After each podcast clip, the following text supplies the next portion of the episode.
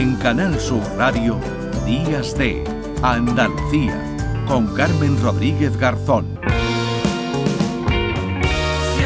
Seguimos hablando del dolor, eh, hemos eh, hablado de ese plan andaluz eh, que en 2024 va a, bueno, pues va a tener eh, o incluye entre sus medidas que cada hospital andaluz tenga una unidad específica del dolor. Vamos a preguntarle por ello a Ignacio Velázquez, que es presidente de la Asociación Andaluza del Dolor. Hola Ignacio, buenos días. ¿Qué hay? Buenos días. Bueno, ¿cómo es el día a día que eso nos gustaría saber ¿no? de una persona que padece dolor crónico y qué atención precisa, Ignacio? Bien, vamos a ver, el, dolor es el síntoma más eh, común y más claudicante que acompaña a la, a la enfermedad. Es tan antiguo como la propia humanidad y podemos decir que la historia del hombre es la historia del dolor. Por tanto, es algo que todos en alguna medida, más tarde o más temprano, lo hemos padecido. Mm. el dolor no solamente es un síntoma, sino que en sí también es una enfermedad cuando se cronifica y produce una gran, una gran afectación eh, no solamente en la salud del paciente, sino en su calidad de vida, en su entorno social, en su entorno familiar y su entorno laboral.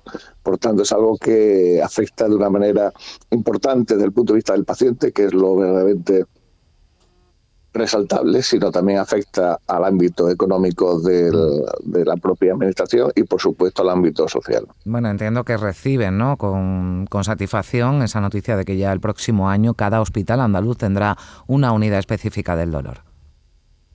Sí, la intención era, de, desde el punto de vista del Plan Andaluz de Atención a las Personas con Dolor, era mm, distribuir, clasificar y organizar un poco eh, la zona del dolor, de tal manera que hubiera una equidad asistencial para todos los pacientes con dolor crónico que estuvieran en cualquier parte del territorio andaluz, de tal manera que un paciente en Almería tuviera los mismos derechos que un paciente en Sevilla o un paciente en Huelva todos tuvieran una cartera de servicio con las técnicas más sofisticadas que hay actualmente para que puedan ser atendidos en su propia provincia.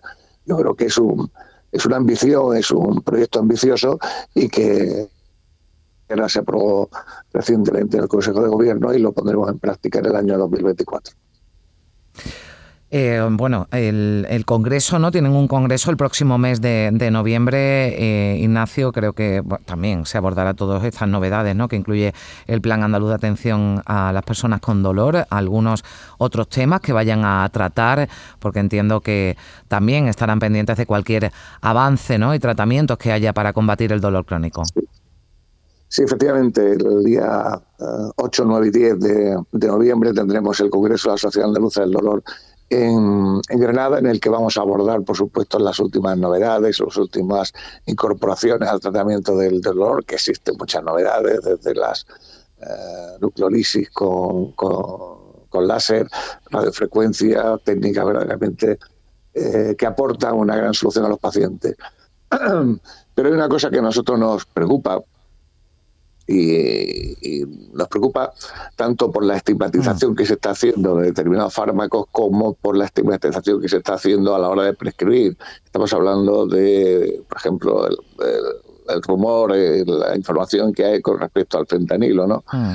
Traemos eh, datos importantes en este congreso sobre la realidad del uso del fentanilo en, en España, del uso del fentanilo en Andalucía, del uso de los opioides en, Andalucía, y la realidad es mucho más tozuda que lo que se cuenta a veces en algún medio de comunicación, puesto que no es tan alarmante la situación en España mm. y en Andalucía en concreto como se quiere mm, eh, decir o como se quiere alarmar. ¿no?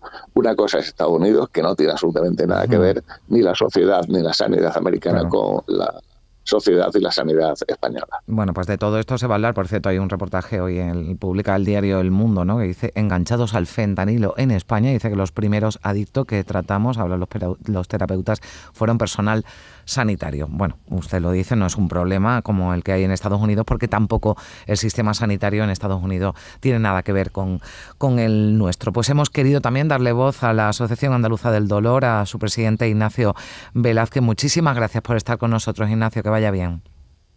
Nada, gracias a vosotros. Gracias.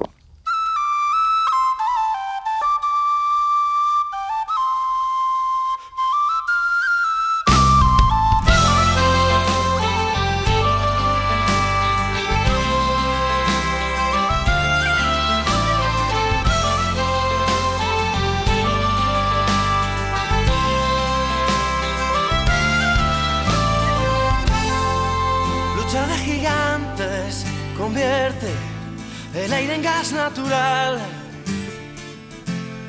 En Canal Sur Radio, Días de Andalucía, con Carmen Rodríguez Garzón.